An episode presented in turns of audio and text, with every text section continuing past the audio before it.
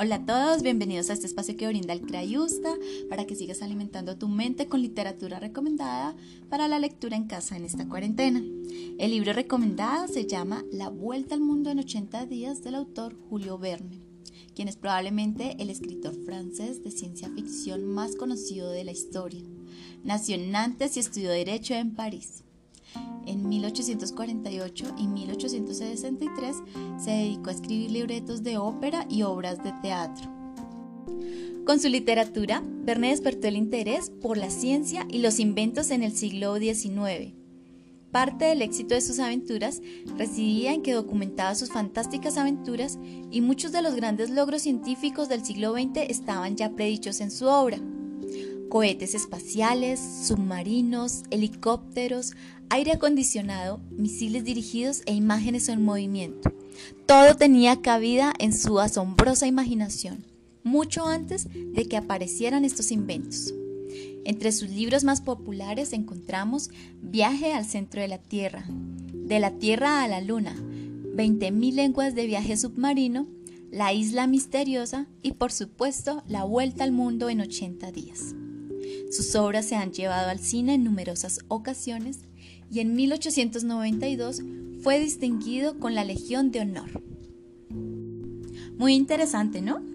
Así que los invito a dar comienzo a una de sus fascinantes obras, de las cuales esperamos ingresen a la lista personal de los libros leídos durante el mes. Capítulo 1. En 1872, en el número 7 de Savile Row, en Burlington, vivía Phileas Fogg, uno de los miembros más notables del Reform Club de Londres. Este caballero no llamaba la atención en absoluto. No era ni industrial, ni negociante, ni mercader, ni agricultor. Es decir, no pertenecía a ninguna de las numerosas sociedades que pueblan la capital de Inglaterra. Phileas Fogg era miembro del Reform Club y nada más. Era un hombre rico, pero nadie sabía cómo había acumulado su fortuna. Hablaba muy poco y parecía tanto más misterioso cuanto más silencioso era. Vivía su vida con una presión matemática. Conocía el mapa mundi mejor que nadie. No había sitio por oculto que pudiera hallarse del que no pareciese tener especial conocimiento. Daba la impresión de que había viajado mucho, pero lo cierto era que desde hacía muchos años Phileas Fogg no había salido de Londres, a excepción del camino que recorría diariamente desde su casa al club. Nadie lo había visto en otra parte. Su único pasatiempo era leer los periódicos y jugar al West. Solía ganar a ese silencioso juego tan apropiado a su naturaleza, pero sus beneficios nunca entraban en su bolsillo, sino que figuraban en su presupuesto de caridad. Por lo demás, el señor Fogg evidentemente jugaba por jugar, no por ganar. Nadie sabía si tenía mujer o hijos, ni tan siquiera si tenía parientes o amigos, lo cual resultaba mucho más extraño.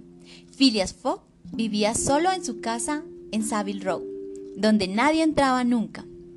Un único criado le bastaba para su servicio, almorzando y comiendo en el club a horas cronométricamente determinadas en el mismo comedor, en la misma mesa, sin relacionarse nunca con sus colegas, sin convidar jamás a ningún extraño.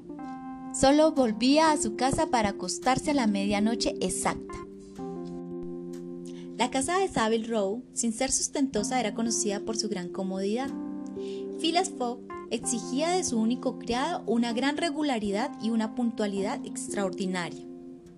Aquel día 2 de octubre, Phileas Fogg había despedido a James Foster por el enorme delito de haberle llevado el agua para afeitarse a 84 grados Fahrenheit en vez de 85 y esperaba a su sucesor que debía presentarse entre las 11 y las once y media. Rectamente sentado en su banca con los pies juntos como los de un soldado en formación, las manos sobre las rodillas, el cuerpo derecho, la cabeza erguida, veía girar las agujas del reloj al dar las once y media, el señor Fogg, según su costumbre diaria, debía salir de su casa para ir al Reform Club. En aquel momento llamaron a la puerta. Entonces apareció un mozo de unos 30 años y se dejó ver y saludó. ¿Es usted francés y se llama John? le preguntó Phileas Fogg. Ya, si al señor no le importa, respondió el recién llegado. Ya, Passepartout. Como respuesta a una pregunta de Fogg, Passepartout hizo un resumen de su currículum. He sido cantor ambulante. He sido artista de circo donde daba el salto como Leotard y bailaba en la cuerda. Luego, a fin de hacer más útiles mis servicios, he llegado a profesor de gimnasia y por último era sargento de bomberos en París. Pero hace cinco años que abandoné a Francia y queriendo experimentar la vida doméstica, soy ayuda de cámara en Inglaterra. Passepartout, me conviene, respondió el caballero. Tiene buenas referencias. ¿Conocías mis condiciones? Sí, señor. Bien. ¿Qué hora tiene? Las once y veintidós, respondió Passepartout, sacando de las profundidades del bolsillo de su chaleco un enorme reloj de plata. Va atrasado. Perdóneme, señor, pero es imposible. Va cuatro minutos atrasado.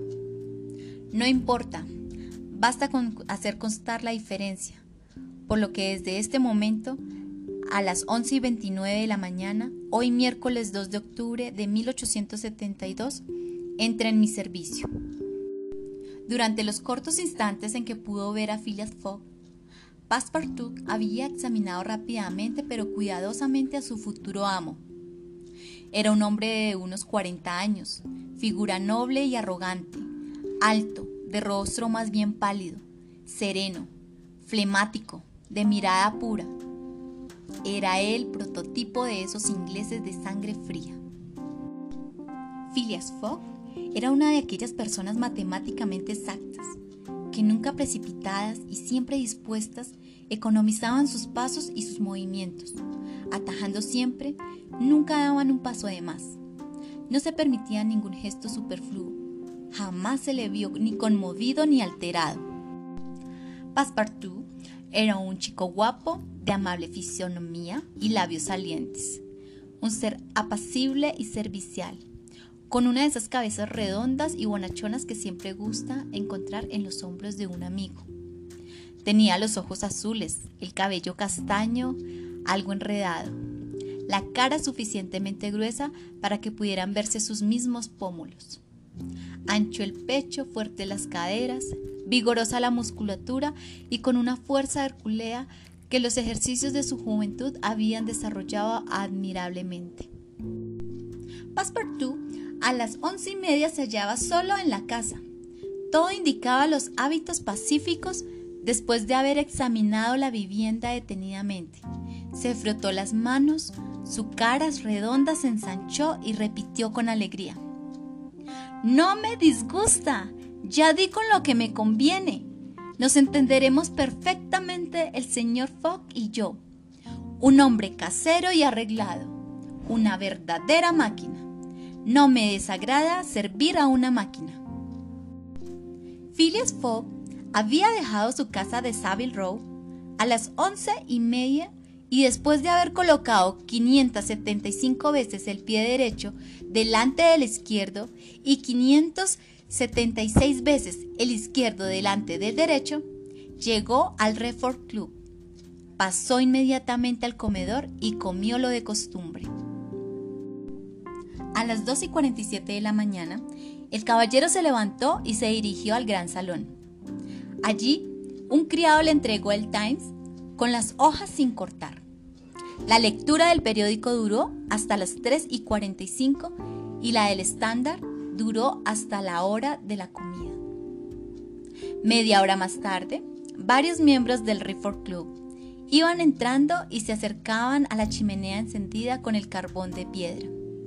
Eran sus compañeros habituales de juego, el ingeniero Andrew Stewart, los banqueros John Sullivan y Samuel Fagetin, el fabricante de cervezas Thomas Flanagan y Walter Ralph, uno de los administradores del Banco de Inglaterra. Dime, Ralph, Preguntó Thomas Flanagan. ¿A qué altura se encuentra ese robo? Pues bien, respondió Andrew Stewart. El banco perderá su dinero. Al contrario, dijo Walter Ralph. Espero que se encuentre al autor del robo.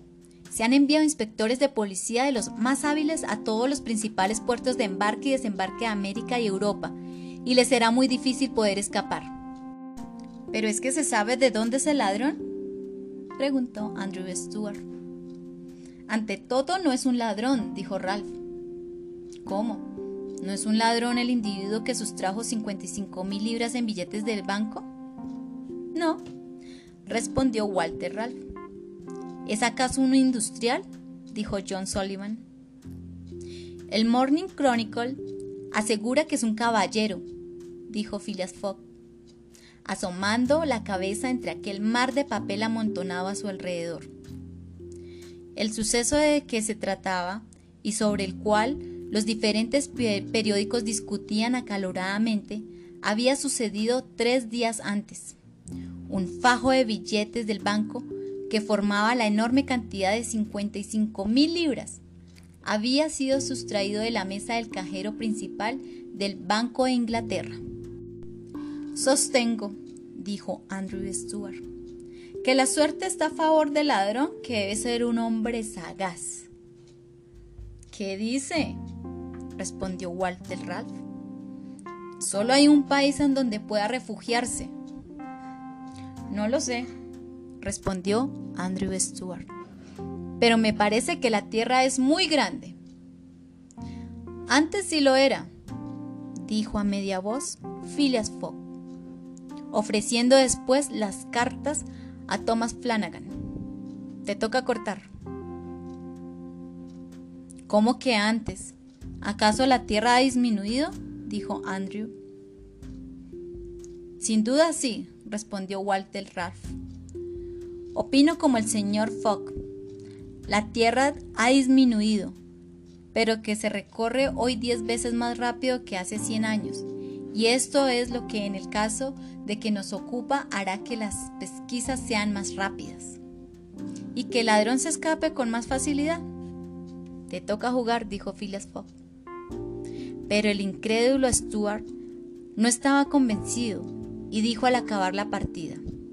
Hay que reconocer que habéis encontrado un chistoso modo de decir que la Tierra se ha empequeñecido, de modo que ahora se le dará la vuelta en tres meses.